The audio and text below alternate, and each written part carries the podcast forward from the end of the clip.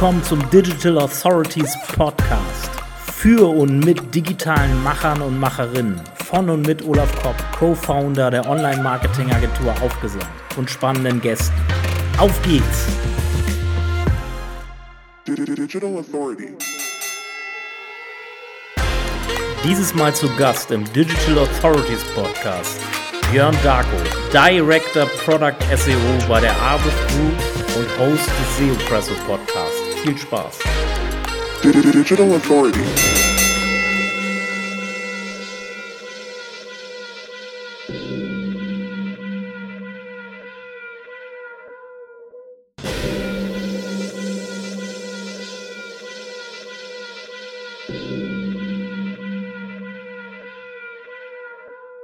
SEOs kommen again, nach Salzburg zum Hang. Hier trifft sich die Gang, trifft sich die Fans. Welche andere Konferenz, die du kennst, ist es? Alle Hände hoch, alle Hände hoch. Bada boom, bada bang, check diese Konferenz. Lass mal boom und peng, Knowledge Drops permanent. Alte Rules, neue Trends, SEO Prominenz. Uschi hier, Olli dort, Konferenz eminent. Guck mal hier, guck mal hier, residier im Elixier. Speaker werden hier behandelt wie die Queen oder Emir. Frisch rasiert und lackiert komme ich aus dem Spaß. Live Bühne frei, SEO Superstar. SEO komm, SEO, SEO komm, SEO komm, SEO, SEO komm, SEO komm, SEO, SEO komm, SEO komm, SEO, let's go. Remember, remember, Ende November, markiert im Kalender, check die Agenda. Livestream auf Sender, Salzburg das Mekka, Frauen und Männer stehen Schlange beim Händler. Boss Drive im Tesla, wirft Backlinks aus Fenster, auf Fahrbahn, auf Fahrbahn im Shuttle zur Brandbox. Die Venue, der Standort, die Menge, ein Akkord, die Speaker, der Content, das beste Ensemble. Megidi Moin! Der Digital Authorities Podcast heute mit Björn Darko. Äh, ich habe ihm mal seine Begrüßung von seinem Podcast, nämlich den SEO Podcast, mal geklaut. Äh, Megidi Moin, dafür steht er. Ein, ein Kollege aus dem, ein guter Typ aus dem Norden der Republik. Björn, wie geht's dir? Mir geht's hervorragend. Ich kann mich nicht beklagen. Ich freue mich. Äh, morgen geht's auf die SEO kommen. Ich habe richtig Bock. Mache hier einen Eröffnungssong da. Äh, das wird richtig geil. Ich bin richtig gepumpt. Den Eröffnungssong haben wir gerade auch schon gehört. Äh, zumindest Ausschnitte daraus. Äh, das war nämlich Björn himself. Björn hat auch eine enge Verbindung zu Hip-Hop, wo es auch unter anderem heute oder jetzt bald oder demnächst hier in unserem Gespräch auch drüber unter anderem gehen wird. Wie nehme ich Björn wahr als Autorität? Deshalb ist er hier. Ich habe Björn wahrgenommen vor circa zehn Jahren, glaube ich, das erste Mal. Das müsste so in der äh, so in die Richtung gewesen sein. Da war, damals war für mich aber noch keine digitale Autorität. Dazu hat er sich tatsächlich erst in den letzten vier, fünf Jahren entwickelt. Und warum das so ist, das wird uns Björn hoffentlich auch, oder warum glaubt er, er das glaubt, dass es so ist, dass er sich zu so einer digitalen Autorität auch entwickelt hat in den letzten Jahren. Äh, da wird er mit Sicherheit einiges zu erzählen haben. Björn, was ist deine Expertise? Was würdest du sagen, nehmen andere Leute bei dir als Expertise wahr oder sag lieber, wo du deine Expertise siehst? Also ich glaube, so im beruflichen Umfeld nehmen natürlich die Leute meine Expertise äh, SEO, ganz klar, und, und Produktmanagement oder in Verbindung mit SEO. Äh, ich glaube, das ist, wofür ich stehe und wofür ich irgendwie äh, Gas gebe, zumindest im professionellen Umfeld so. Ähm, auf der anderen Seite, glaube ich, sehen die Leute mich als, klar, Podcast-Host. Ähm, SEO Presso Podcast kennen natürlich Leute, die ähm, im SEO unterwegs sind. Ähm, das ist etwas, womit ich mich relativ stark identifiziere, weil es so ein, Herz, so ein Herzensprojekt ist, was irgendwie aus einer erst einer Verneinung in einer Firma mache ich trotzdem entstanden ist und sich jetzt so krass entwickelt hat. Ähm, ich persönlich würde mich sozusagen so sehen oder zumindest das, was meine Freunde und Familien im Umfeld sagen, ist, dass ich halt jemand bin, der sehr leidenschaftlich ist, sehr laut ist. Manche sagen, ich rede auch ein bisschen zu viel, ähm, was aber alles, äh, glaube ich, ganz gut so ist. Und äh, dass ich äh, extrem ansteckend bin, was, äh, was irgendwie ähm, ja, Freude und Positivität ist. So, glaube ich, würde ich mich sehen und kann das, glaube ich, gut so unterstreichen. Ja, so nehme ich dich auf jeden Fall wahr. Diese Freude, äh, die ist äh, ansteckend, diese Begeisterung, die du mitbringst. Ich glaube, das zieht auch viele von deinen Gästen, Gästen dann, Podcast, Podcast-Gästen dann so in, in deren Bann. Die, jetzt hast du gerade gesagt, Widerstände. Es gab Widerstände. Äh, Wir müssen jetzt über die Firma nicht sprechen, wo es die Widerstände gab, aber du, du kannst ja mal sagen, ähm, warum du, gab's da Widerstände? Also du hattest die Idee mit dem Podcast, also einen Corporate Podcast im Endeffekt ja auch zu machen, ne, für die Firma oder unter der Flagge der Firma, sagen wir es mal so, wo du damals gearbeitet hast, was ja sich eigentlich jede Firma wünschen könnte, ne? Also wir sprechen heute immer alle von Corporate Influencern und so, was ja eng mit, mit diesem äh, digitalen Autoritätenprinzip heutzutage auch zusammenhängt und jede Firma wünscht sich ja eigentlich, äh, eigentlich äh, Personen, die nach draußen gehen, um dann, dann die Firma auch in gewisser Weise zu repräsentieren. Warum, warum gab es da Widerstand, meinst du? Oder wurde dir das auch Also gesagt oder hast du da eine Meinung zu? Ja, also äh, ich würde ähm, vielleicht nicht direkt Widerstand ist vielleicht falsch ausgedrückt, aber zumindest äh, diese Idee zu pitchen ähm, äh, kam, man hat dann immer gesagt, ja, ja, ist eine gute Idee und so weiter, aber dadurch, dass natürlich die Firma, bei der ich gearbeitet habe, so stark auch im, im Lead-Generieren äh, ver- verpflichtet war, ne, war gar keine Zeit für andere Marketing-Experimente, sage ich mal. Und deswegen ist es immer so ein bisschen nach hinten geschoben worden und ja, sprechen wir mal nächsten, nächstes Quartal drüber und so weiter.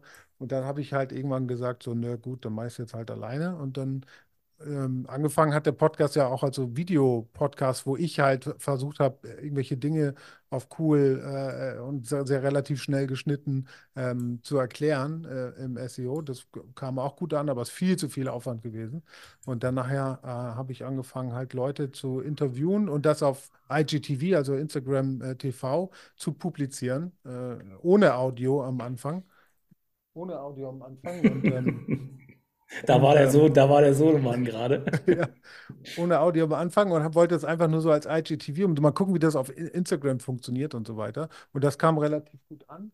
Und, äh, und äh, äh, aber auch viel zu viel Aufwand. Also dieses Video aufnehmen, dann immer eine, eine eine Stelle finden, wo man das aufnehmen kann, wo dann Ruhe war, das danach schneiden und so weiter und sich mal was ausdenken. Viel, viel zu aufwendig. Und wir alle kennen das ja, User-Generated Content ist für die, diejenigen, die es machen, am wenigsten aufwendig. Und so habe ich dann angefangen, halt den Podcast zu machen und so hat sich das dann langsam entwickelt. Und dann hat, hat natürlich die Firma, in der ich, für, in der ich immer noch gearbeitet habe, das gesehen und hat gesagt, oh ja, ist doch ganz geil. Björn, können wir das nicht sponsern? Äh, Beziehungsweise sponsern im Sinne von, wir stellen dir alle Materialien zur Verfügung, du Hm. kannst es während der Arbeitszeit machen und so weiter. Und dann, als ich die Firma verlassen habe, ist es dann schon so groß gewachsen, dass ich gesagt habe, also entweder müsst ihr es jetzt finanziell sponsern oder ich, ich suche mir halt jemand anderen. So. Und dann haben sie ja angefangen, das finanziell zu sponsern. Und mittlerweile ähm, ist ja Systrix jetzt mein Sponsor. Mhm. Sehr schön. Also du verdienst, also du verdienst aber nicht deinen Hauptunterhalt äh, mit dem, mit dem Podcast. Du bist ja, ähm, erzähl kurz, was du gerade machst aktuell. Ich bin im Moment, also gerade bin ich Director Product SEO bei Aviv. Äh, Aviv ist eine, eine, eine Gruppe, die gehören alle großen Immobilienplattformen in, in, in Europa, also oder zumindest in, in Belgien Immoweb, in, in Frankreich Seloger, Meilleur Agent, Logikimo und in Deutschland Immowelt und Immonet. Und ähm, da bin ich dafür zuständig, all diese ganzen Plattformen mit zu einer Plattform unter einem White Label zusammenzubauen. Natürlich so, dass es auch für SEO funktioniert. Ähm, und da, da bin ich gerade verhaftet. Aber äh, zur, zur eigentlichen Frage, also sagen wir mal so, es ist mit den Werbeplatzierungen und dem Sponsoring so viel, dass wenn ich meinen Job verlieren würde, müsste ich mir jetzt erstmal keine Sorgen machen. Oh, interessant. So weit ist es also schon. Äh, da fragen, wie viele Hörer hast du pro Folge ungefähr? Pro Folge sind so variiert zwischen 500 und 700. Okay, und das äh, reicht auch schon, dass, dass da sich dann äh, Sponsoren finden mit so einer. Ja. Ja, okay, Ja, interessant. also ich glaube, der, der, das Sponsoring per se ist jetzt, also Johannes hat mich jetzt nie nach Zahlen gefragt, sondern Mhm. fand das einfach geil, hat gesagt, pass auf, ich will das sponsern. Mhm. Und ähm, ja, so dann. spannend. Ich hatte mal irgendwo gehört, dass so, ich hatte mich mit einem anderen Podcaster unterhalten und der, ähm, den hatte ich auch gefragt, weil der hat sich auch, der ist, äh, der, der verdient tatsächlich seinen Lebensunterhalt damit. Und ich habe ihn gefragt, äh, wie viel Zuschauer oder Zuhö Zuschauer, Zuhörer denn sein Podcast pro Folge hat. Und er meinte so ungefähr 10.000. Und, Wow. äh, und wow, genau, und dann dachte ich eher, man muss eher so in den, in den Größenordnungen denken. Wir hatten zwar damals für den Content Kompass auch eine befreundete Agentur für ein paar Folgen als ähm, Sponsor und ähm, da hatten wir und wir hatten damals beim Content Kompass auch schon äh, in der Spitze 2 bis 2500 Hörer pro oder Hörerinnen pro Folge. Äh, wow. und ich finde es immer so spannend, ist ja interessant auch für die Zuhörer, wenn jemand einen Podcast machen will, ab wann kann man denn sowas monetarisieren? Und da sieht man ja, dass es auch in der Nische dann tatsächlich auch schon mit, mit, mit ein paar hundert Zuhörern pro Folge losgehen kann. Finde ich, ja. find ich, find ich wahnsinnig spannend. Ähm, die, vielleicht willst du so ein bisschen was erzählen. Was glaubst du denn oder glaubst du vielleicht, dass Podcasten, erstmal vielleicht zu der Frage, hat dir das Podcasten in deiner Karriere in den letzten Jahren geholfen? Also die, die Aufmerksamkeit, die du damit gewonnen hast und die, und die Reputation gegebenenfalls auch. Da, du hast dir ja neues, neue Kontakte dadurch mit Sicherheit auch erschlossen und so. Hat da Podcasting äh, dir dabei geholfen? Hundertprozentig, ja. Mhm. Ich meine, ich war ja vorher schon, ich war schon immer der Meinung, dass man ähm, also ich etabliere mich ja in einer Branche, wo ich mich ja auch als Experte ähm, etablieren möchte. Ja? Und man ist, glaube ich, naiv, wenn man glaubt, dass wenn man sich irgendwo bewirbt, dass die Leute nicht nach jemandem googeln. So. Mhm. Und das war immer meine Prämisse, zu sagen, okay, wenn ich mich, also ich möchte gerne für die Arbeit, die ich mache, maximal entlohnt werden und auch eine guten, guten, gute Position bekommen. Ja?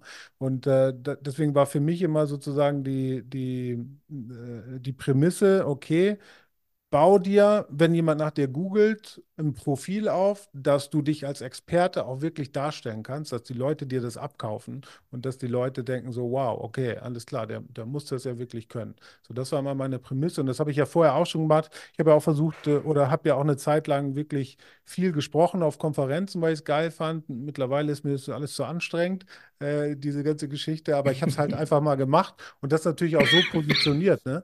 Äh, und dann auch versucht, dann bei YouTube ähm, äh, die Videos irgendwie für mich darstellbar zu machen. Ne? Das äh, ähm, habe viel Blogposts auch geschrieben, natürlich nicht so viel wie du, da habe ich ja immer noch einen äh, Respekt vor, aber auf jeden Fall auch ein paar Blogposts, so, sodass, wenn man meinen Namen googelt, mhm. halt diese Posts da sind und die Videos auftauchen und äh, meine äh, Speaker-Profile irgendwo da ranken und so weiter, sodass man, wenn man mich googelt, halt sieht, okay, da ist wirklich ein Experte da. Mhm.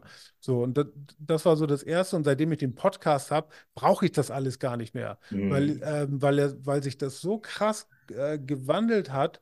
Also ich kann ja mal sagen, ich, ich laufe auf der OKA, äh, auf der OKA, auf der OMR mhm. und Leute erkennen mich ne, und sagen, hey, mhm. du bist doch der vom SEO Presse Podcast. Oder jetzt war ich auf der OMKB, da habe ich den Jonas Uppmann, den ich jetzt auch im Podcast hatte, ähm, äh, kannte ich vorher nicht. Der hat mich angesprochen, meinte, ey, voll geil, ich höre gerne deinen Podcast und so weiter. Und so, so kam das, so kamen wir dann ins Gespräch.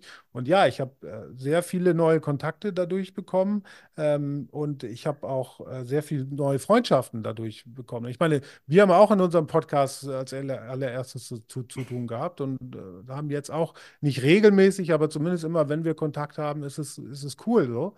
Und ähm, ich war, war, auch schon mit Leuten essen, die ich nur durch, durch den Podcast kenne und so weiter und so fort. Also da ist wirklich mhm. so eine, so eine, so, so, so ein Netzwerk äh, draus mhm. entstanden. Mhm.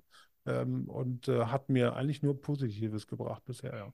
Also du bist ja auch sehr nahbar in deinem Podcast. Ich glaube, das schafft so eine, das kann so ein bisschen, ich finde das ab und zu ein bisschen befremdlich. Ich versuche ja auch mal so ein bisschen, was heißt ein bisschen, ich versuche auch immer authentisch zu sein und gewisserweise auch nahbar zu sein. Er, erzähle auch gerne mal hier und da so einen privaten Schwank irgendwie, wenn ich, wenn ich irgendwo was erzähle.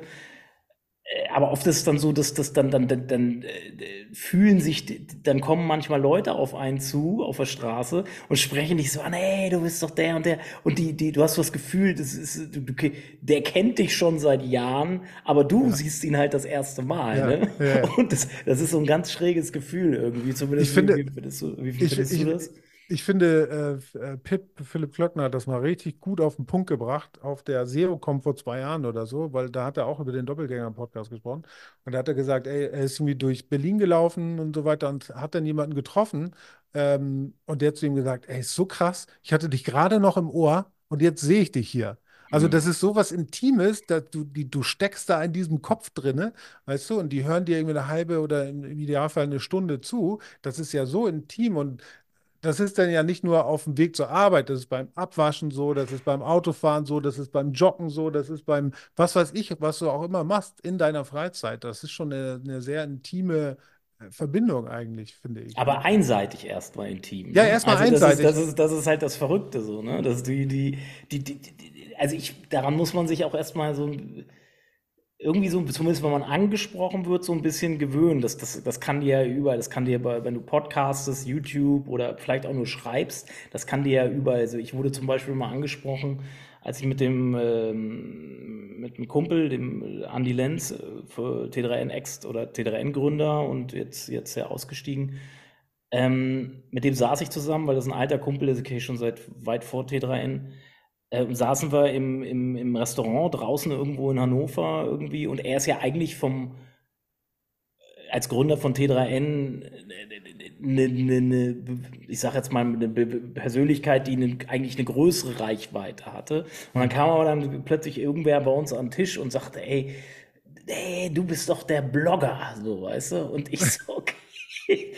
so nach dem Motto, ey, ich kenne dich doch aus dem Internet und das ist mir schon mehrfach passiert, dass dann irgendwie sich so Leute und ich finde es mich holt's, ich, mich erschreckt das auch immer so ein bisschen, weil es, äh, ich könnte ja sagen, auch toll, ne? Äh, mich erschreckt das aber so ein bisschen, weil weil es halt so eine einseitige Bindung bisher ist zwischen der Person und die, die weiß im Zweifel ja viel mehr über dich als du über ihn.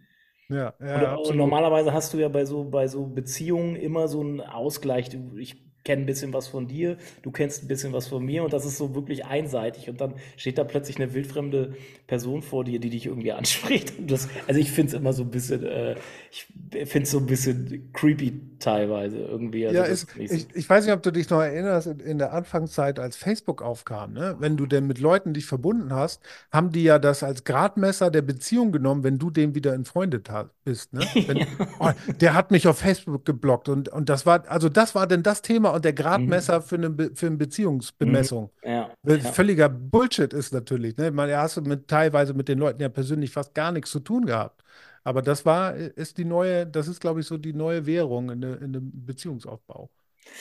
Äh, wir haben ja, du hast gesagt, wir haben ja schon öfters, wir haben selber schon, ich war schon selber bei dir zweimal zu Gast im Podcast, ja. genau.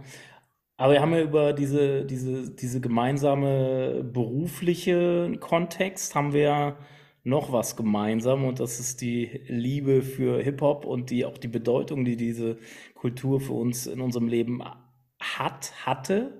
Ja. Ähm, und es ist interessant zu sehen, weil mir begegnen viele Menschen, die selber, ich sag mal, Autoritäten inzwischen sind in ihren Bereichen, aber vielleicht was gar nichts mehr mit Hip-Hop zu tun hat, begegnen wir, die eine Hip-Hop-Vergangenheit haben.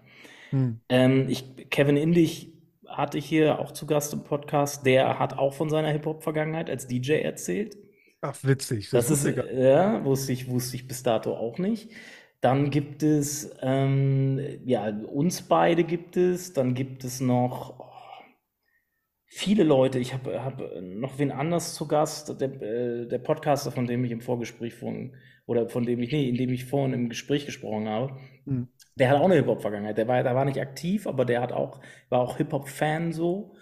Und, und irgendwas muss diese, und ich kann dir noch zig andere ähm, äh, Beispiele aufzählen äh, von Leuten, die eine Hip-Hop-Vergangenheit aktiv oder, oder also implizit oder explizit, also selber aktiv waren im, im Writing, DJing, ähm, äh, Tanzen, was weiß ich nicht was, Rappen natürlich, ähm, die später in anderen Bereichen sich wirklich zu Autoritäten entwickelt haben. Hast du erstmal die erste Frage, warum glaubst du, ist das so? Und vielleicht kannst du dann auch dann darauf eingehen, inwiefern das mit deiner Entwicklung auch persönlich als auch vielleicht beruflich äh, zusammenhängt.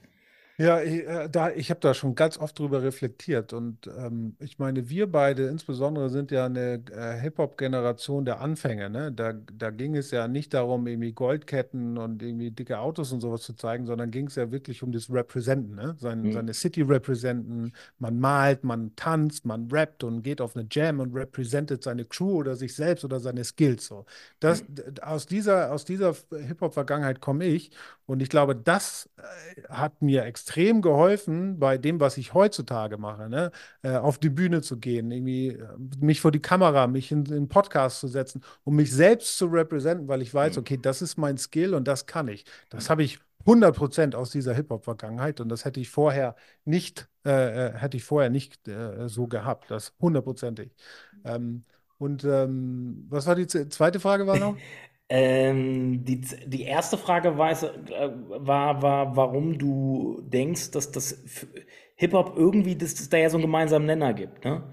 Jetzt nicht für, also dass, dass Menschen später äh, ja eine Macher, Macher werden oder digitale Autoritäten werden. Und viele, äh, ich glaube überdurchschnittlich viele haben früher auch im Hip-Hop da ihr Ding gemacht irgendwie so oder, oder kommen aus dieser Kultur und haben sie gerade diejenigen, die in den Neunzigern das auch äh, gelebt und erlebt haben, dass aus dieser Generation, aus der Hip-Hop-Generation ganz viele Macher und Autoritäten entstanden sind. Warum Mhm. ist, warum, warum ist das so? Ja, genau. Äh, Und, und, ich denke, dass gerade, wie wie gesagt, unsere Generation halt durch dieses Representen und Skillset und du lernst natürlich dann auch, wenn du selber aktiv warst in der Hip-Hop-Szene, lernst du ja auch viele Dinge äh, oder viele dieser Techniken irgendwie auszufeilen, äh, weiter zu testen, noch besser zu werden, noch bessere Texte zu schreiben, noch bessere Rhymes, noch bessere Moves beim Breaken, noch bessere Buchstaben beim Malen, noch bessere Cuts beim DJing und so weiter. Und das ist ja etwas, was wir als SEOs, insbesondere oder im Digitalen ja auch machen. Eine völlig neue Industrie, in der nichts auf einem, auf einem weißen Blatt geschrieben ist und du Mhm. selber für dich herausfinden musst, wie funktioniert das jetzt und dann das nochmal besser zu machen und hier noch zwei Rankings mehr rauszuholen und da noch mehr, drei Links mehr zu holen und so weiter. Ich glaube, das ist eine ähnliche Mentalität und das ist das, was wir halt damals auch erfahren haben und, und, und ich glaube, dass, dass, dass das auf jeden Fall schon mal ein, ein wichtiger, wichtiger Push sozusagen ist in dem, was wir heute machen, was wir da damals erlebt und, und gelernt haben. Mhm. Ich habe mal Hip-Hop als Plattform bezeichnet, wo man so sein Haus drauf bauen kann. Also es gibt dir quasi den Grund und Boden, um dein Haus drauf zu bauen. Und wie das Haus dann aussieht, ob das nun sch äh, rund, schräg, äh, hoch, niedrig, äh, breit, lang ist, das äh, bestimmst du dann selber. Und äh, das Haus steht dir dann irgendwie für die Identität von dir selber auch, ne? Weil du hast Ja. ja, im Hip-Hop ist ja, Hip-Hop ist ja eine Representer-Kultur. Also das hast du ja auch schon angesprochen. Und dazu gehört halt, sich natürlich auch seinen Charakter dann irgendwie zu schaffen, ne? Oder, oder sich selber auch da, entweder sich als Charakter, es, es bleibt dann ja jedem selber überlassen, ne? Ob man sich als Charakter dann da präsentiert oder sich selbst einfach wirklich äh, präsentieren will. Hm. Ähm, also ich glaube, ich bin froh, ich glaube, wir beide sind froh, dass wir in so einem Alter, wo wir die die Identität noch nicht so richtig hatten, dass diese Plattform nutzen konnten. So, das ist. 100 Prozent, ja. Für mich, für mich insbesondere, also äh, ich bin da, ich bin in, in einem Kinderheim aufgewachsen, Oh, äh, bin, glaube ich, mit, mit acht oder so aus, aus, aus dem Familienhaus Haus rausgenommen worden, zusammen mit meinen Geschwistern. Ich habe noch drei Geschwister, sind Mhm. alle rausgenommen worden aus unserem Familienhaus, weil Alkohol und halt psychische Krankheiten eine, Mhm. eine Rolle gespielt haben bei, in meinem Elternhaus. Und ähm, klar, du bist natürlich, ich bin acht oder neun Jahre alt gewesen und war total froh, dass ich in diese Einrichtung gekommen bin und habe dann aber relativ schnell halt äh, Hip-Hop erlebt durch ähm, viele Leute da in der Umgebung. Also Mark Lemmons, um den zu nennen, war in meiner Schule. Sein großer Bruder hatte Fremd im eigenen Land von Advanced Chemistry. Da, das habe ich das erste Mal da gehört. Auf, Mhm. auf, auf, auf Single-CD, glaube ich, war es noch. Oder Auge, ein anderer guter Freund von mir, auch sein großer Bruder bei der Bundeswehr hatte alles. Fresh Family, Advanced Chemistry, äh, die, die funky, like die ganzen, die ganzen Anfänger der Mhm. Deutsch, Deutsch-Kultur Deutschrap. und äh, Mhm. äh, Deutschrap-Kultur. Und ähm, Auge selber hat Graffiti gemalt, äh, der Bruder hat Graffiti gemalt. Äh, wir hatten da mit Leuten zu tun in der Umgebung, die die, die, die hat, die hat, das waren ja Götter für dich, ne? Die konnten malen, die konnten breaken, die konnten tanzen. Es waren einfach Götter für einen. Und da, da, das hat mich sowas von gecatcht. Und ich glaube, dadurch, dass durch diesen familiären Background habe ich dann auf einmal einen Anker gefunden Mhm. und konnte mich selber ähm, A, natürlich ähm, äh, ähm, sozusagen äußern in, in der Form von Rap, weil ich, ich war ja derjenige, der gerappt hat und ein bisschen ge gebreakt hat und konnte mich da äußern und habe auch erfahren, dass ich Feedback äh, zurückbekomme, dass ich Dinge gut mache, was ich vorher in meinem Familienleben ja nie gehabt habe. Ne? Ich bin, ähm, ich glaube, ich weiß gar nicht, wann ich mal was Gutes von meinen Eltern gehört habe. Ne? Also selbst wenn ich, ich hatte, ich eine, eine, eine Anekdote vielleicht, ich hatte mal ähm, ein Zeugnis mit nach Hause gebracht von der Grundschule und hatte im Lesen eine Eins. Ich hatte, glaube ich, in, in Kunst irgendwie eine Zwei und bla und so. Eigentlich so ein durchschnittliches äh, äh, Zeugnis, äh, außer in Deutsch oder Mathe eine Fünf oder so. Ne? Ey, dafür habe ich aufs Maul gekriegt zu Hause. Also wurde nicht darüber gesprochen, was vielleicht gut lief, sondern nur das, was schlecht lief. Ne?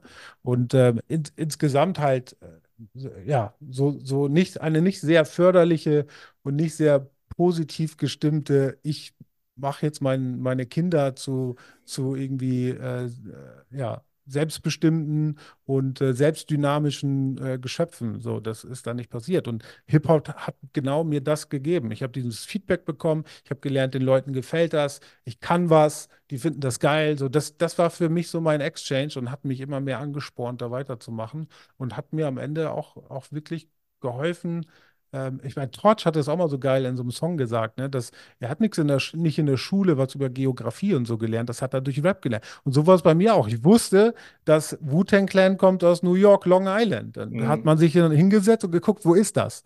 Ne? Äh, oder Advanced Chemistry kommt aus Heidelberg, wo ist das? Mal gucken. Braunschweig, MC René, äh, Main Concept München, absolute Beginner Hamburg. Und so habe ich das geografisch irgendwie alles auf die Kette gekriegt. Stimmt, so. stimmt, da hast du recht. Da haben wir auch was gemeinsam noch. Also ich hatte auch kein sicheres Elternhaus. Ich bin äh, auch Alkohol und ähm, zeitweise zumindest auch mit Gewalt Alkohol. Ich, ich glaube, das war dann wo wir gerade drüber sprechen, ich lerne ja in diesem Podcast auch immer selber ganz viel, wenn man darüber spricht, über den eigenen Lebensweg, äh, wo du gerade, wo du es gerade sagst. Ich glaube tatsächlich, dass viele von solchen, ich sag mal nicht optimalen Kindheiten damals den, die, das Nest da gefunden haben in dem Hip-Hop-Bereich. Hm. So, das ist ja, es waren viele aus, vor allen Dingen auch sozial Schwachen. Äh, Hip-Hop ist ja eine, eigentlich eine Kultur der sozial Schwachen. Und sozial schwach ist oft auch mit Stress und unsicheren Verhältnissen eben verbunden. Und deswegen ähm, gefällt mir dieses Bild von dem Anker, was du gerade gesagt hast, auch ganz ja. gut, weil man da seinen Anker vielleicht mal in diese Plattform rammen konnte auch und da dann da mal dann, dann so eine Sicherheit irgendwie bekommen hat und dann auch, wie gesagt, dieses Feedback und, und eine, Zugehörigkeit natürlich auch. Ne? Ja. Also ja. diese Jam-Kultur und so, die man ja noch miterleben konnte, irgendwie, das war ja auch eine, eine Zugehörigkeit und man wusste halt, dass man, wir waren zwar nicht viele, aber wir waren äh, irgendwie alle miteinander connected. Ne? Ja, ja, total geil. Und ich weiß auch noch, wie man war irgendwie, äh, früher war ja auch immer dieses oh, Sellout, ne? Wenn sich jemand irgendwie ein Major verkauft ja. hat, Sellout, Sellout, Sellout, weil man wollte unbedingt diese, diese Subkultur äh, so zusammenhalten, ja. wie, wie, ja. wie sie halt gehört, Save the Weine, was man nicht alles hatte. Und ich weiß noch, wie, wie, ja, wenn, als sich das dann so weiterentwickelt hatte, war man auch persönlich manchmal ein bisschen äh, irgendwie angepisst, ne? Dass das jetzt, wieso ist das jetzt auf im Fernsehen? Oder war so, mhm. äh, aber das ist natürlich eine ganz normale Entwicklung. Aber ja, ja genau, wird halt die Zugehörigkeit entzogen. Du bist halt Ganz genau, einer von vielen. Ne? Ja, genau, das, das wollte ich damit sagen. Ähm, genau. Ähm, switchen wir noch bei, von dem Hip-Hop-Thema zum, zum. Du hast schon einiges angesprochen. Du, du bist aufgewachsen, klingt alles ein bisschen unsicher. Mit acht Jahren dann zu Hause raus. Äh, die, man sagt ja, die ersten acht Jahre eines Menschen sind eigentlich die entscheidenden mit, ne? Mhm. Für das, was da, was da rauskommt. Und ich, ich glaube ja, dass wenn Menschen getrieben sind von etwas, und das hat mir auch der Josh Kuntuna in dem Podcast, hat er auch Geschichte, der hat auch keine schöne Kindheit, by the way. Mhm. Ähm, ich, ich glaube, aus so einer Kindheit, das kann ganz stark nach hinten losgehen.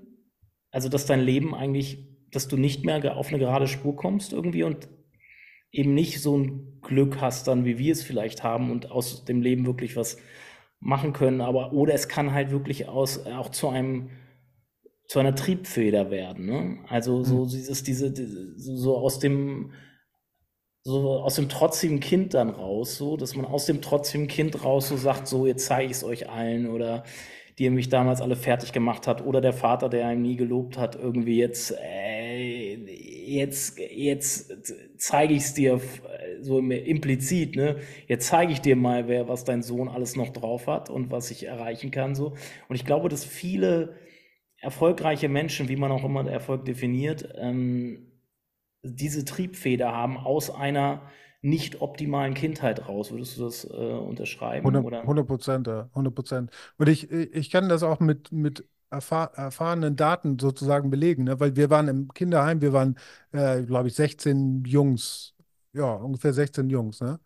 Drei von denen, inklusive mir, weiß ich, aus dem, aus denen wirklich was geworden ist. Der Rest ähm, ist, ähm, ich glaube, einer schon gestorben an einer Überdosis, andere sind drogenabhängig, andere leben genauso vom Staat, wie ihre Eltern das vorher auch gemacht haben. Aus denen ist im Prinzip nichts geworden. Von dreien weiß ich, einer ist mein bester Freund, der sein Leben gemeistert hat und, und ich habe in Berlin, als ich in Berlin gewohnt habe, nochmal einen anderen getroffen, der auch was aus seinem Leben gemacht hat. Aber der Rest ähm, ja, ist halt durchgefallen sozusagen. Ne? Ja, es Und bricht, ich, die, da, die, es bri- genau, bricht manche. Wenn es da, entweder es bricht dich oder es macht dich halt stärker, in Anführungsstrichen, genau. oder, oder, Und oder widerstandsfähiger auch.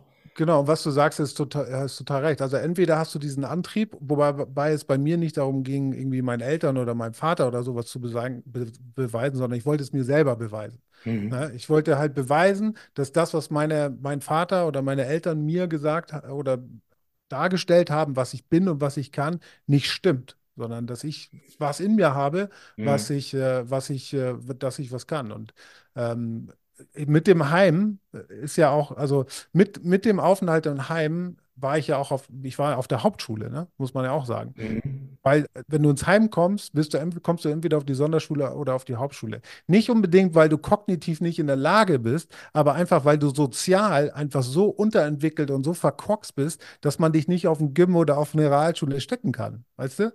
Und ähm, so, das heißt, bis 16 habe ich mein, meine, meinen Hauptschulabschluss gemacht. So, und dann habe ich mich langsam äh, hochge... Also ich habe dann mit 16 versucht, meinen Realschulabschluss nachzumachen, habe relativ viel ge gesmoked und so und hatte dann andere Sachen im Kopf und hatte da keinen Bock drauf, bin dann zweimal durchgefallen. So, dann habe ich meinen Zivildienst danach irgendwann gemacht. Ähm, und durch den Zivildienst hat das bei mir irgendwie so Klick gemacht. Und durch dieses Klick machen habe ich gesagt, okay, äh, das kann, also so kann man ja, man kann jetzt ja nicht mit einem Hauptschulabschluss und irgendwie Gelegenheitsjob oder so äh, irgendwie äh, ähm, äh, überleben. Und dann habe ich angefangen, meinen Realschulabschluss nachzumachen. Ich habe angefangen, eine Ausbildung zu machen als Erzieher. Nebenher habe ich mein Fachabitur nachgemacht, weil ich unbedingt studieren wollte und bin dann mit dem Fachabi 1,8 äh, Durchschnitt auf äh, die Fach, äh, auf die Un- Uni in, in Bremen gegangen und habe da studieren können und mit diesem Studium mir eigentlich das Ticket zu dieser Arbeitswelt jetzt erarbeitet, äh, was ich wahrscheinlich vorher, naja, vielleicht hätte man das vorher auch bekommen können, aber zumindest habe ich mir be bewiesen, dass äh, ich halt nicht der Hauptschüler, das Heimkind der Hauptschüler bin, Mhm. sondern wirklich was äh, auch im Kopf habe und, und daraus was machen kann. Und bin dann, bis ich 30 war, war ich fertig mit Studieren. Ne? Also ich mit 16 Hauptschulabschluss und den Rest so ein bisschen rumgetingelt und dann erst angefangen, so peu à peu. Ich war dann immer der Älteste während der Ausbildung, während, meines Fachabis und sogar im, im Studium war ich, glaube ich, der zweite oder drittälteste oder so. Mhm. Der Rest war 19, 20 so. Also diese, ich habe großen Respekt vor Menschen, die aus den widrigen Beginn, äh, Bedingungen gestartet sind. Meine Mutter selber, ich habe es in meiner eigenen Familie. Meine Mutter war Flüchtling, Kriegsflüchtling, zweimal eigentlich, einmal in die DDR geflohen und als und dann als die Mauer hochgezogen oder ehemalige DDR und als die Mauer hochgezogen ist, wurde dann nochmal geflohen und die hat, die kam, die hat mit null, die, die, die stand, Hm. die stand mit 16 mit null da und hat äh, durch glücklichen Zufall, durch eine Art, durch eine Art Mentor, der ihr dann einen Ausbildungsplatz beschafft hat, obwohl sie keinen Schul Schulabschluss hatte, hat sie sich dann hochgearbeitet und hat, hat es bis zu einem ansehnlichen Wohlstand geschafft. Also schon, also Haus kaufen können, Ferienwohnung auf Teneriffa eine Zeit lang gehabt. Alles solche. Sachen aus, aus solchen Startbedingungen raus und da habe ich großen Respekt vor. Und da, da Ja. deshalb dieses, dieses Spruch von wegen, alle können es, alle Menschen sind gleich oder alle haben dieselben Voraussetzungen und Bedingungen und, und können aus sich was machen, das stimmt halt einfach nicht. Es, es gibt, es gibt Menschen, die haben so einen beschissenen Start in ihr Leben, äh, die müssen dann so viel auf, nachholen, was andere eigentlich, die sind dann, zum Beispiel, wenn du sagst, du warst ja mit 30 dann da, wo andere mit Anfang 20 sind. ne? Also Ganz du hast genau, ja. quasi zehn, zehn Jahre musstest du äh, nacharbeiten quasi. Ganz genau, ja. Aber das hat mir auch unheimlich viel ähm, gelehrt, mich gelehrt, ne? Also auch kopfmäßig, mindsetmäßig. Ähm, weißt du, wo du denn ja schon ein bisschen älter bist und dann Leute siehst, die vielleicht ein bisschen erfolgreicher sind als du ähm, und wo du, nein, du fängst dich an, die Leute zu hassen, aber du hast so eine, du hast so eine Abneigung gegen diese Menschen und denkst, ey, wenn der oder wenn die das schafft, dann schaffe ich das schon lange. Mm, Und das mm, ist so- sozusagen dieser Motor, der dich antreibt, okay, wenn der oder die, das kann doch jeder Idiot, dann kann ich das auch. Ne? Diese Confidence zu besitzen und das mm, als Motor zu, zu, zu nehmen. Aber was ich, was ich noch sagen wollte zu dem, ähm, Weißt du, ich bin auch dem deutschen Staat unheimlich dankbar, ne? Weil da, viele wettern ja auch immer auf den Staat. Guck mal, ich habe als, als Heimkind, das, wir haben das mal ausgerechnet, ich und mein Ziehvater zusammen, habe dem Staat damals 8000 Mark im Monat gekostet, ne? Also mm, Unterbringung, mm, Klamottengeld, Essensgeld und so weiter. 8000 Mark im Monat so. Ich war, bis ich äh, 18 war, in diesem Heim. Ne? Ich war fast zehn Jahre in diesem Heim. Kannst ja mal hochrechnen, wie viel nur ich gekostet hat. Dann waren wir 16 mm, Jungs, dann gibt es, mm, keine Ahnung, in dem Ort gab es zwei Heime, ein Dorf weiter gab es noch ein Heim und ganz Deutschland, die ganze Zeit, wie viel das dem Staat kostet, ne? Den mm, Steuerzahler kostet so.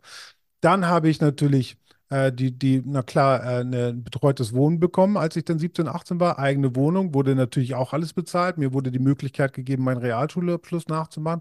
Gut, habe ich verkackt. Ähm, dann ging es äh, weiter, äh, sozusagen in, in, in, in die Ausbildung, ins Studium, wo ich auch wieder BAföG Höchstsatz bekommen habe und einfach dadurch die Möglichkeit und finanzielle Freiheit auch hatte, mein Studium nachgehen zu können. Ne? Und das hat alles der deutsche Staat für mich möglich gemacht. Und ich habe äh, hab das nutzen können. Und da bin ich natürlich dem Staat auch unheimlich dankbar. In anderen Ländern ist es nicht so. Und wenn du die Möglichkeit nicht hättest, wer weiß, wo es dann geendet wäre. Ne? Aber so ist es halt dann jetzt. Du bist jetzt schon viel darauf ein, wie du aufgewachsen bist. Also, und, und das war, da war, sind wahrscheinlich einiges an ähm, Ereignissen gewesen, die, die dich auch geprägt haben. Wenn du sagst, wenn du jetzt die drei Ereignisse mal äh, nennen würdest, wo du sagst, die haben dich am nachhaltigsten beeinflusst. Äh, beeinflusst. Hm, also äh, Also es das waren so die so, die, die- das, das können ja so, so, so Ereignisse können, sind ja oft leidvolle Dinge, die uns stark beeinflussen. Das ist, sind wie so, wie so, wo das Leben vielleicht einmal so ausholt und dir ordentlich eine Nackenschelle gibt, äh, damit du, damit du irgendwie mal eine andere, andere abbiegst in eine andere, in eine andere Richtung irgendwie so. Ja, ja, 100 Prozent. Aber ey, ich, ich weiß auch ganz genau, das ist auch so ein abgefahrenes, äh, so ein abgefahren, da habe ich letztens mit meiner Frau erst drüber gesprochen. Du, als ich ins Heim gekommen bin, ne, hatte ich bestimmt, also ich kann, krieg das gar nicht mehr richtig zusammen, aber lass es mal einen Monat, zwei, vielleicht war es ein halbes Jahr, vielleicht war es ein Jahr, habe ich immer gedacht, dass die Menschen um mich herum Masken tragen.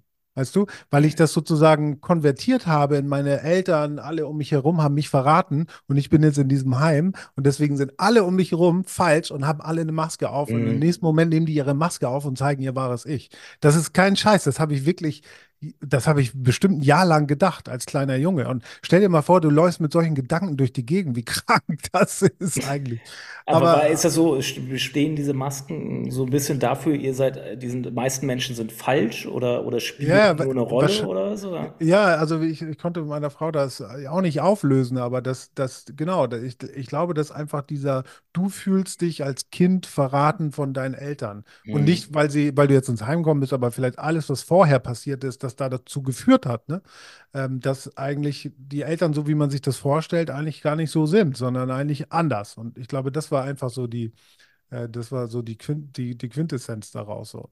Und ähm, ja, also da gibt es natürlich auch, was man natürlich auch erwähnen muss, ich habe im Heim einen Ziehvater, den betrachte ich jetzt als Ziehvater, also einen Erzieher gehabt, ähm, der auch ganz viel in mir erkannt hat, äh, glaube ich, und mich auch stark gefördert hat. Und für mich war er auch eine Vaterfigur in den, in den zehn Jahren im Heim. Ne? Also Mhm. Ich habe mit ihm heute noch zu tun. Äh, der war auf meiner Hochzeit. Ähm, ich bin auch, als ich dann so 15, 16 war, durfte ich am Wochenende auch mal mit zu ihm nach Hause, zu seiner Familie. Er hat auch eine kleine Tochter gehabt damals und so weiter. Und das hat mir schon sehr viel Halt gegeben. Und äh, der war natürlich für mich schon ein Role Model und auch jemand, zu dem ich aufgeschaut habe und an dem ich mich orientieren konnte. Und das, glaube ich, hat schon extrem dazu beigetragen, dass ich jetzt hier heute sitze. Äh, auf jeden Fall. Ja, das wäre eben eine äh, gute. Du hast deinen Mentor getroffen, sag ich mal. Gab es Genau. noch, Ja. gab's noch andere Mentoren in deinem Leben, wo du sagst, das sind Menschen gewesen, die, die, die, die in mir was gesehen haben und ein Stück meines Lebens quasi begleitet haben. Also mich, ein Mentor habe ich immer so das Bild von ihm, da sieht, da erkennt einer etwas in mir und nimmt mich ein Stück des Weges mit auf der, an die Hand quasi, so ein bisschen. Ja, ja, ja, hundertprozentig. Später dann als ich ähm, ja schon älter war und keine Ahnung, dann so, was war ich denn, 17, 18, 19, als es dann auch anfing mu mit Musik machen, habe ich natürlich ähm, Hauke Hein, ein guter Freund von mir, ähm, äh, getroffen, der auch extrem, äh, ähm, dem das extrem wichtig war, Musik zu machen. Und mit dem, den habe ich auf dem Schulhof getroffen. Und dann hat sich so sozusagen diese musikalische Partnerschaft, nicht nur musikalische Partnerschaft, auch eine, eine, eine beste Freundschaft entwickelt. Ne? Und der war auch schon jemand, der natürlich aus einem ganz anderen Elternhaus kam. Weißt du, sein Vater hatte ein Haus in Portugal, äh, war irgendwie Bauunternehmer, hatte Kohle. Ähm, er hatte irgendwie Kohle, so. Und ich war halt jemand, der aus dem Heim kam und halt nichts hatte, so. Und ähm, ähm, ihn hat das aber irgendwie nicht gestört und äh, hat dann irgendwie äh, trotzdem mich auch unterstützt und mir geholfen bei ganz vielen Dingen und so weiter und hat das, glaube ich, gesehen, dass da zumindest Skills sind. Er hat dann die Beats gemacht, er war der DJ und so weiter und dann später mit ihm auch zusammen gewohnt. Wir haben so ein eigenes Studio eingebaut und so weiter. Und der war schon jemand, der mich auch immer gepusht hat, ne?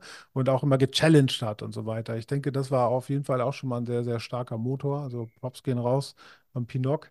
Äh, und dann gibt es natürlich noch 100 andere Menschen. Also ich habe von, von den Leuten, die mich damals begleitet haben, sind die meisten heute noch meine Freunde. Und jeder hat so seinen Teil dazu beigetragen. Ne? Also jeder Mhm. hat eine andere Rolle auch immer gespielt in meinem Leben. Also es war nicht jetzt immer der, der eine, jetzt der, der DJ, mit dem ich Musik mache, sondern war es auch äh, jemand, mit dem konnte ich total viel lachen. Und dann hing ich mit dem rum, wenn ich irgendwie äh, jemanden brauchte zum Lachen und so weiter oder Mhm. zum Reden und so. Das, jeder spielte so seine Rolle, aber ich Mhm. kann wahrscheinlich an zwei Händen abzählen, wer, wer, wer da irgendwie bei ist. Und ohne die, klar, Freundschaft, du hast keine Familie, lebst im Heim, du brauchst einen starken, starken Freundeskreis, der sozusagen deine Familie Mhm. ähm, ähm, äh, mimt und, und spiegelt. Ne? Und, und da brauchst du dann starke Charaktere und brauchst auch Leute, die dich immer ein Stück weiterbringen. Und das habe ich glücklicherweise wirklich gehabt.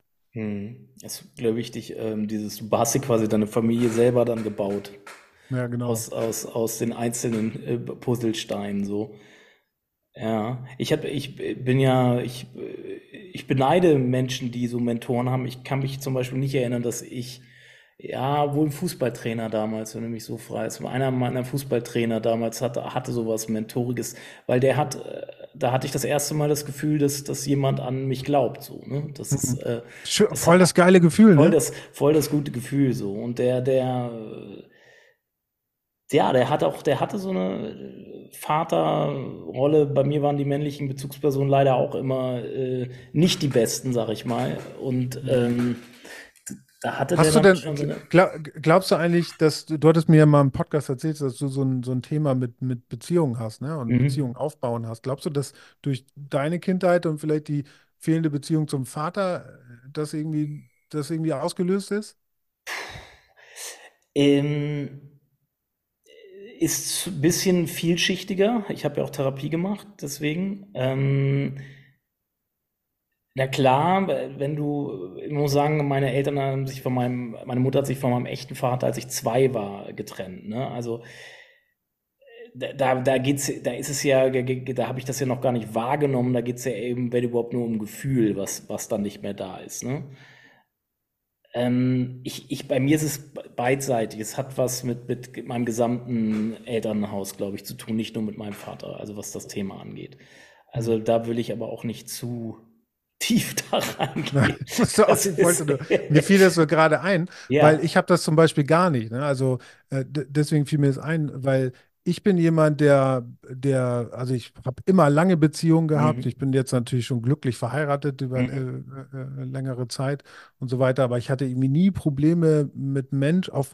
Trotz dessen, dass ich damals halt gedacht habe, die haben alle Masken auf und sind alles Mhm. Verräter, hatte ich nie Scheu, äh, äh, äh, Kontakte zu pflegen oder Bindungen aufzubauen und Mhm. habe es auch heute noch nicht. Also das, das ist auch etwas, was mich sowieso immer äh, irgendwie beschäftigt hat, warum ich denn eigentlich keinen Knick, ich habe bestimmt einen Mhm. Knicks im Kopf so oder einen Knack im Kopf, aber warum ich äh, psychisch da nicht so viel von weggetragen habe. Auch als meine Eltern gestorben sind zum Beispiel, da war ich schon 24, beziehungsweise jetzt, äh, meine Mutter ist jetzt vor vier Jahren oder fünf Mhm. Jahren, mich hat das nicht gestört. Also ich habe Mhm. immer gedacht, okay, wenn das passiert, was löst das in mir aus? Aber Mhm. du hättest mir auch sagen können, Elmar Wepper wäre gestorben. Das hätte mich Mhm. nicht interessiert und das hat mich wirklich auch nicht berührt. Und ich glaube, da habe ich mit meinem Ziehvater auch drüber gesprochen, weil ich es irgendwie geschafft habe, mit 14 oder 15 dieses Seil abzuschneiden. Dass Mhm. das Ja, für mich ja. äh, Geschichte ist. Und Auch, auch so ein bisschen mit, äh, ich glaube, das hat auch viel mit äh, Verzeihen zu tun.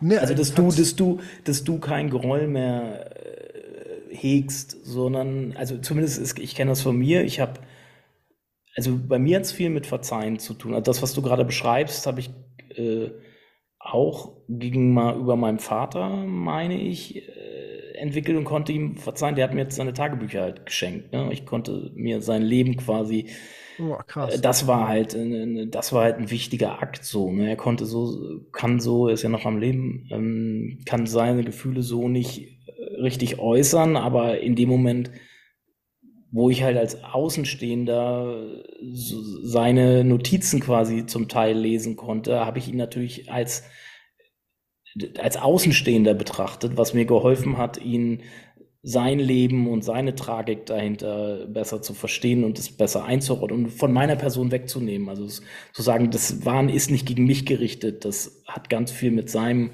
Leben zu tun, so, ne? Mhm.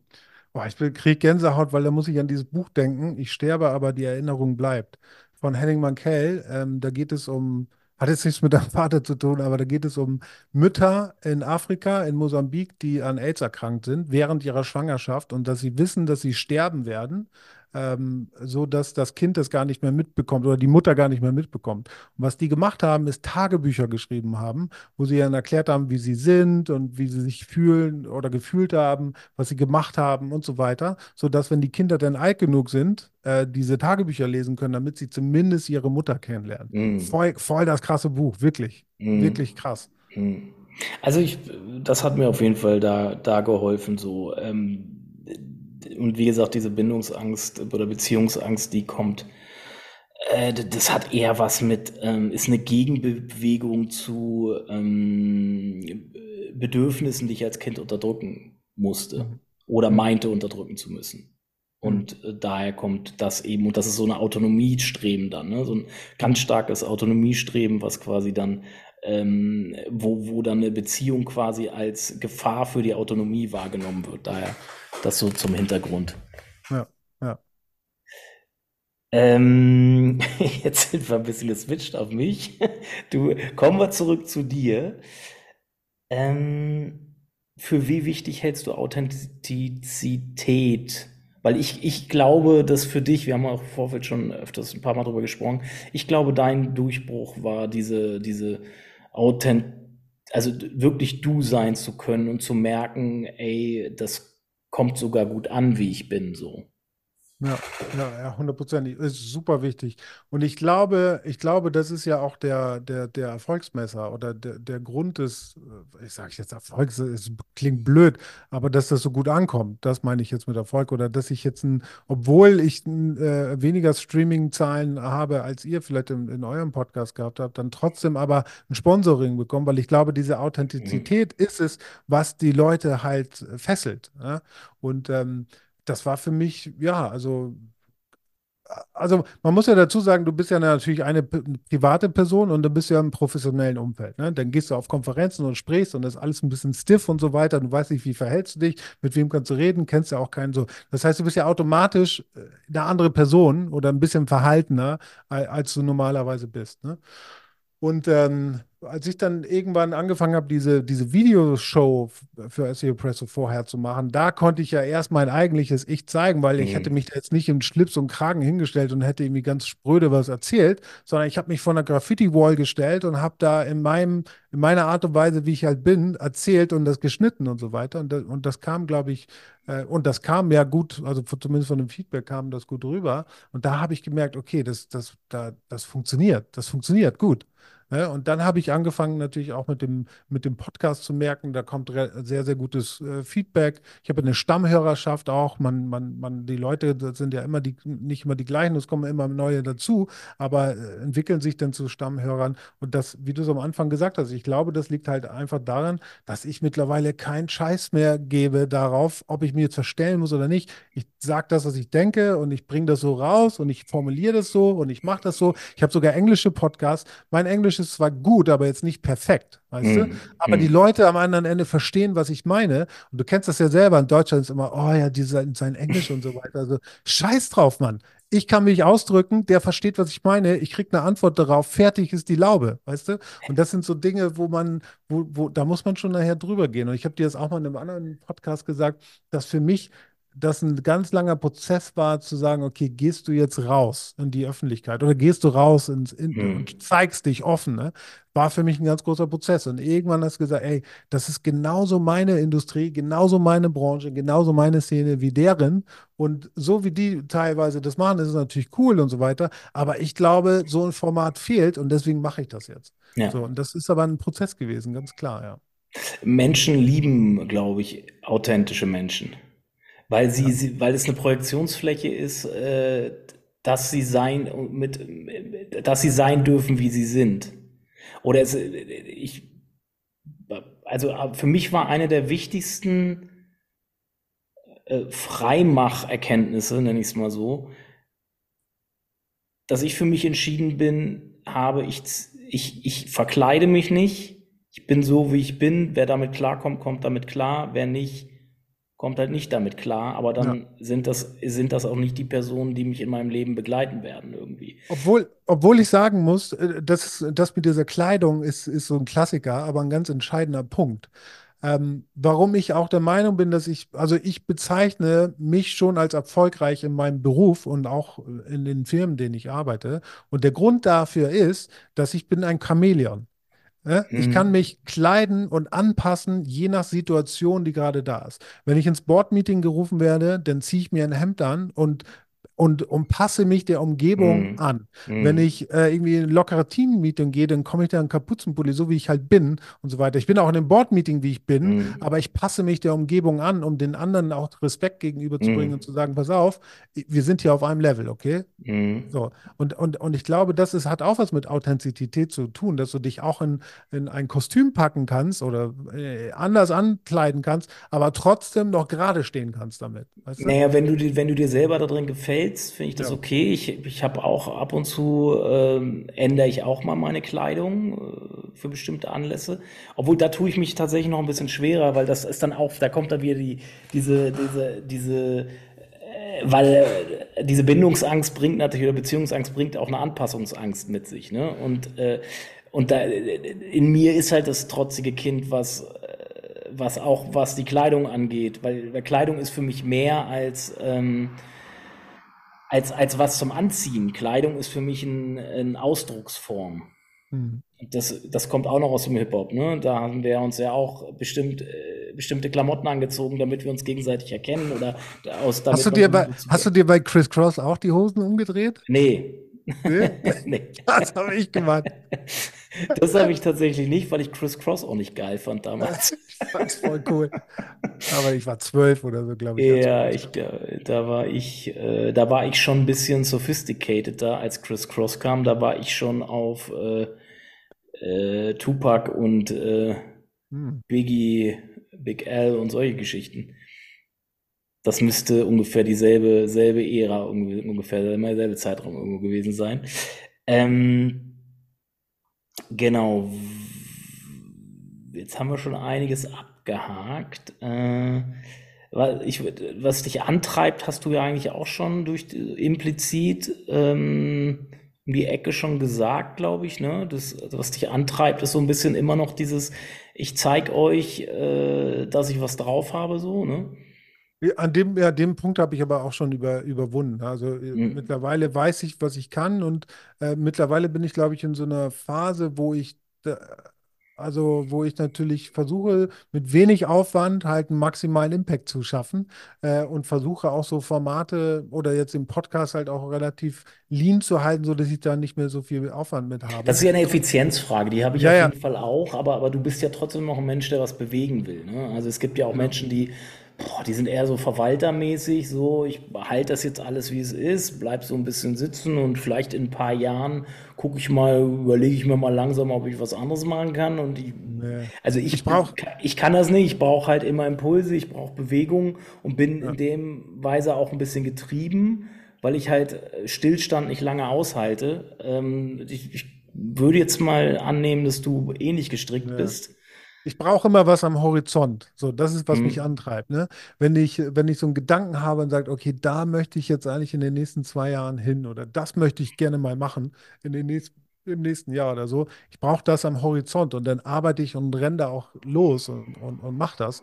Und wenn ich da voll, äh, wenn ich, wenn ich mich dazu entscheide, dann gebe ich auch alles. Äh, Das, das, Ja. da sind wir uns, glaube ich, äh, das, das haben wir, glaube ich, auch gemeinsam, ne? Ich, ich glaube, Ähm, das haben alle, alle Menschen, alle Macher, die, die etwas bewegen, die haben genau das. Die, also bei mir ist es auch diese Fähigkeit, mir das zu visualisieren im hm, Vorfeld schon. Und wenn ich dieses Bild im Kopf habe, dann, dann geht der Motor an und dann geht's ja, ab. ja, genau. Ähm, Werte, ich komme mal zum Thema Werte. Hip-Hop hat ja auch immer so, so ein, so ein Werteverständnis irgendwie, was, was mir auch damals gut gepasst hat und mir auch als Anker irgendwie so ein bisschen gedient hat. Äh, da kommt unter, unter anderem dieses Keep It Real Geschichte und so, ne, aus dem, aus dem Hip-Hop. Also, äh, und, und äh, du, du, du musst real sein oder solltest real sein und du solltest halt durch deine, deine Fähigkeiten überzeugen und nicht durch dein Gelaber, so zum Beispiel, Hm. sowas. Ne, nicht so viel labern, lieber machen. Das ist ja, ist ja auch tief verankert, so ein bisschen in diesem, in dieser, in diesem Hip-Hop-Werte-Kanon irgendwie. Was sind so bei dir? Ich frage ganz gerne in Bewerbungsgesprächen, wenn sich bei uns wer bewirbt, was sind deine drei Werte, denen du folgst? Was Ja. würdest du daraufhin sagen? Was sind deine drei Werte? Boah.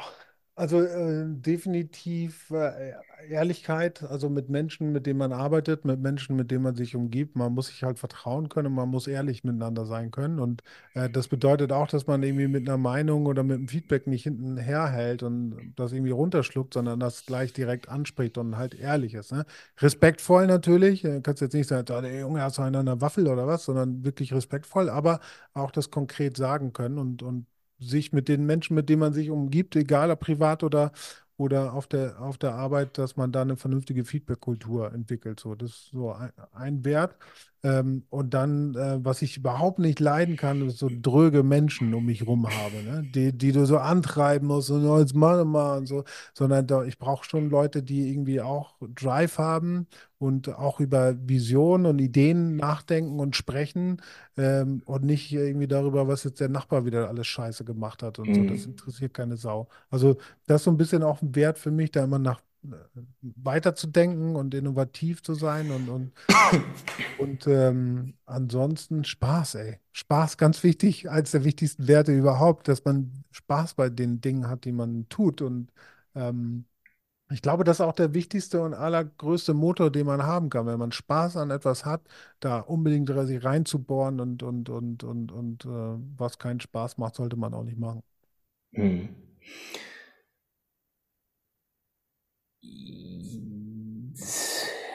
Denn bevor, bevor wir zur Endfrage kommen, das ist meine Lieblingsfrage immer.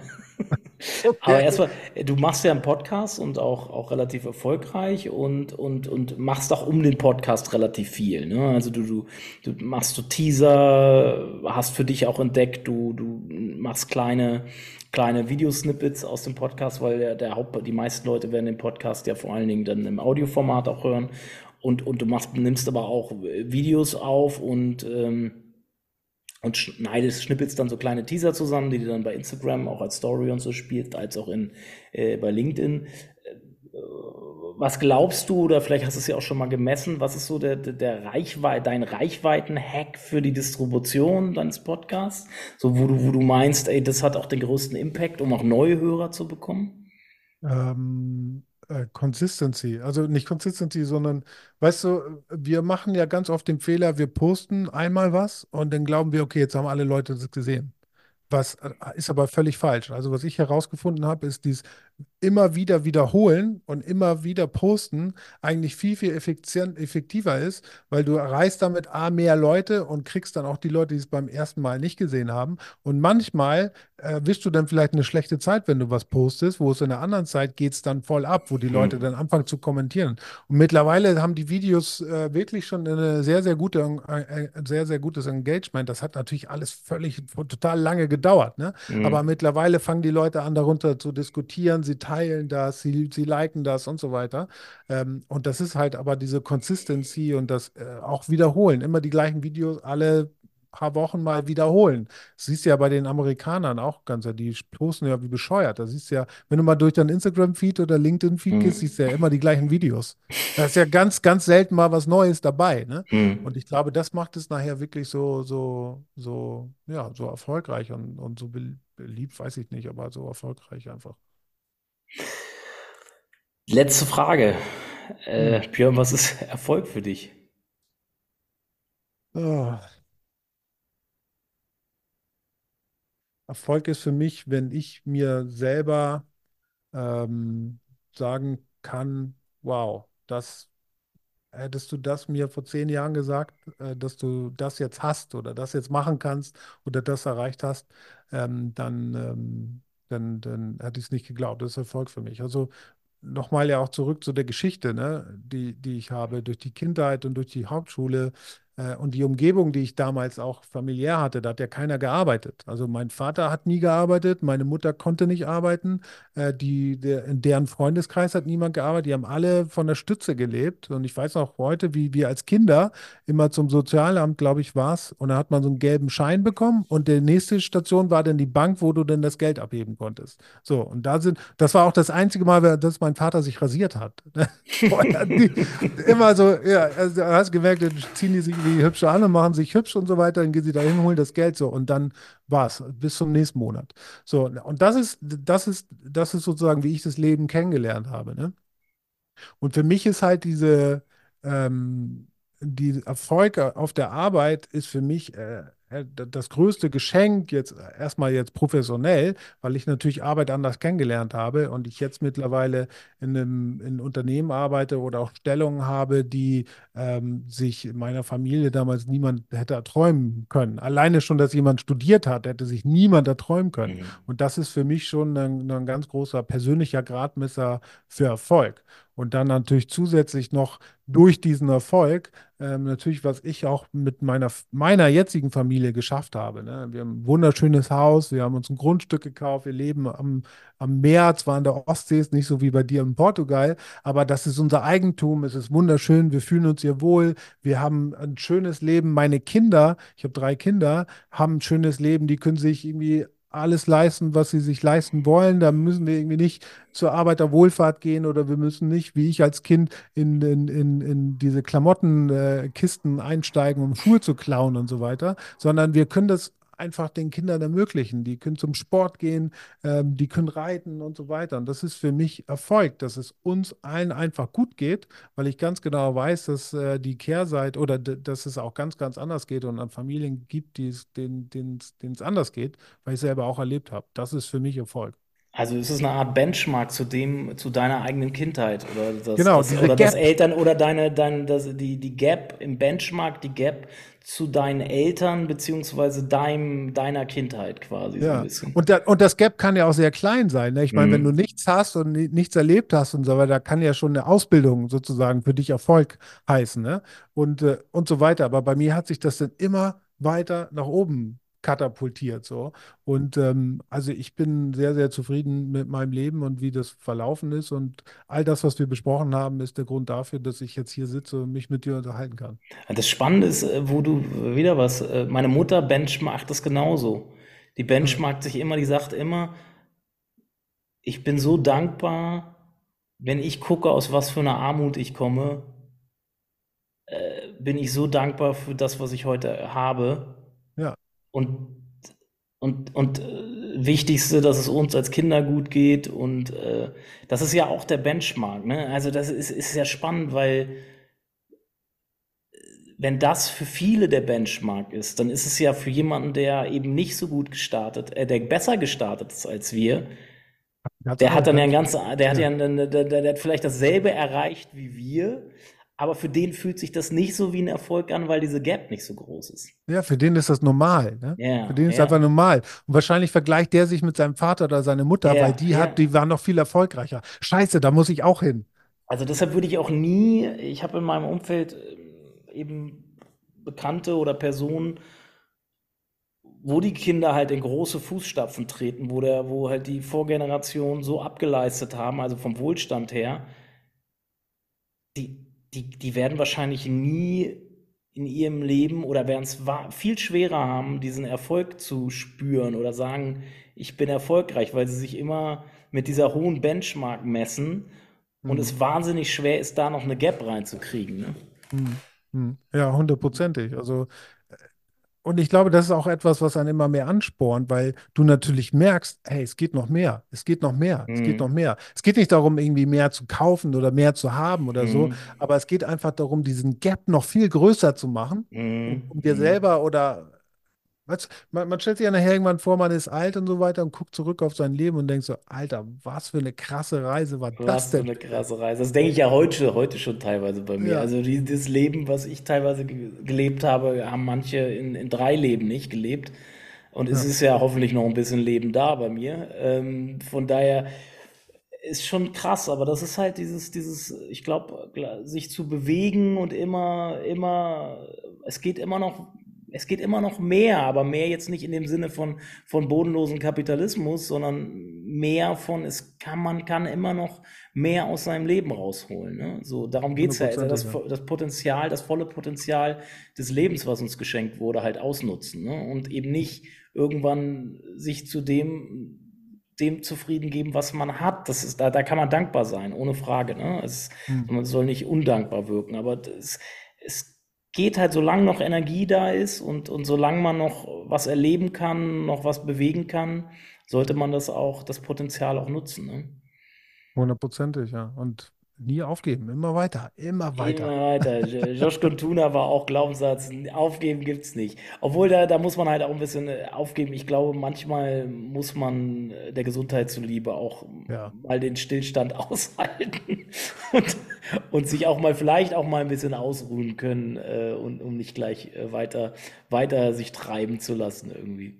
Hat er, hat er denn erzählt, wie es mit Kiffern äh, funktioniert? Weil es ja auch alles äh, super neu und super teuer alles gewesen Äh, Es ist äh, äh, alle für alle die, die, die äh, kiffern oder, oder über was wir gerade reden, das ist die Folge mit Josh Kuntuna. Da erzählt er von seinem Medienportal, was er äh, gerade erschafft. Ähm, es ist schwierig, es ist anstrengend auf jeden Fall. Es ist anstrengend. Aber er hatte auch interessante Sachen gesagt, wie äh, das. Äh, er braucht immer diesen, diese, diese, diese Anstrengung und diesen großen Berg bis hin zu einer senkrechten Wand, wo du erstmal nicht weißt, wo du, wo du nach, wie du nach oben kommst und dann irgendwelche Risse nutzt, um deinen Finger da reinzustecken, um dich hochzuziehen. Äh, das ist schon auch eine sehr eigene äh, masochistische Art, die er da folgt. Also ich glaube, das, das ist aber auch interessant. So hat halt jeder so seine anderen äh, Antreiber, ne? Und seine, seine, äh, ich glaube, wir haben alle Gäste hier im Podcast haben alle eine Ge- Gemeinsamkeit, aber jeder so seinen eigenen kleinen Spleen noch dabei, so der ihn, der sie dahin geführt hat, beziehungsweise auch noch weiterführt. So. 100 Pro, ja. Okay, in dem Sinne, Björn, danke, dass du da warst, danke für deine Zeit. Ich wünsche Sehr dir gerne. alles Gute für deine Familie, Danke dir. für dich dir auch. persönlich, Gesundheit vor allen Dingen und noch viel Energie, Sachen zu bewegen und äh, wir sehen uns. Auf jeden Fall. Vielen Dank dir. Es ist mir eine Ehre, im Podcast zu sein und auch eine Ehre, im, im, im Trailer oder im Jingle äh, meine Stimme mitzufinden. Äh, super geil. Vielen Dank. Danke dir, Björn. Ciao. Alles klar. Ciao. Vielen Dank, dass du dabei warst. Abonniere den Podcast bei Spotify oder und iTunes. Digital Authorities ist ein Projekt der Online-Marketing-Agentur Aufgesang aus Hannover dein Partner für Content Marketing, SEO, Performance Marketing und Customer Journey Management. Danke für deine Zeit, bis zum nächsten Mal.